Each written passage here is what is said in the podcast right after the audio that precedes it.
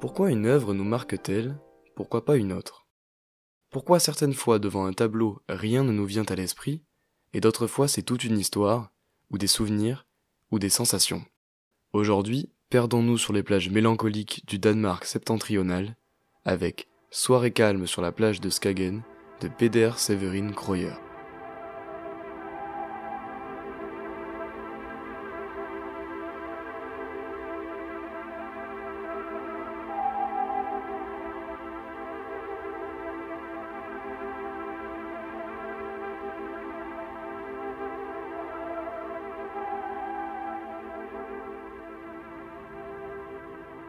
La fin de l'œuvre de Croyer respire la douceur et la joie paisible, bien qu'un peu mélancolique, des quotidiens d'été. Ici, c'est l'heure bleue, la plus belle, celle où jour et nuit se mêlent, la magie semble flotter, semble possible. L'atmosphère se charge d'une humeur féerique. Pourtant, pour ces deux femmes, l'heure est peut-être bleue, mais elle semble aussi être grave. Qu'a-t-il bien pu se passer?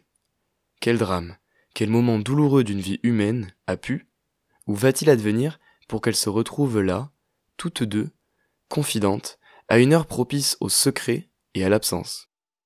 L'une semble soutenir l'autre, la suivre, la questionner. Celle de gauche marche plus gravement, la tête baissée, regardant devant elle. Peut-être fait-elle face à un choix qui marque à jamais un destin, et son ami vient la conseiller ou la soutenir. Ou peut-être ne s'est-il rien passé de grave. Peut-être prennent-elles simplement le temps de se promener et d'admirer la mer, de se confier l'une à l'autre. C'est sans doute ce qu'elles diront aux curieux ou aux inquiets. Mais ne soyons pas dupes, quelque chose se trame. Peut-être l'une d'elles va-t-elle devoir annoncer une décision difficile, qui fera un malheureux, ou bien va-t-elle se voir contrainte d'accepter un destin qu'elle n'avait pas choisi.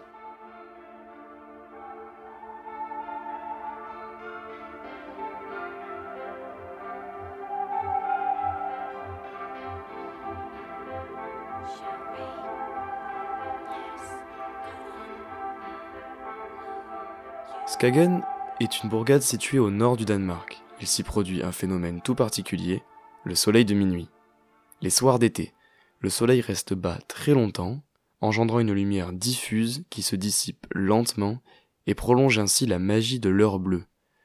Un phénomène météorologique durant lequel, au crépuscule, le ciel se pare d'une teinte particulière. Peder Severin Kroyer est célèbre pour avoir de nombreuses fois capturé sur ses toiles des paysages au moment de l'heure bleue.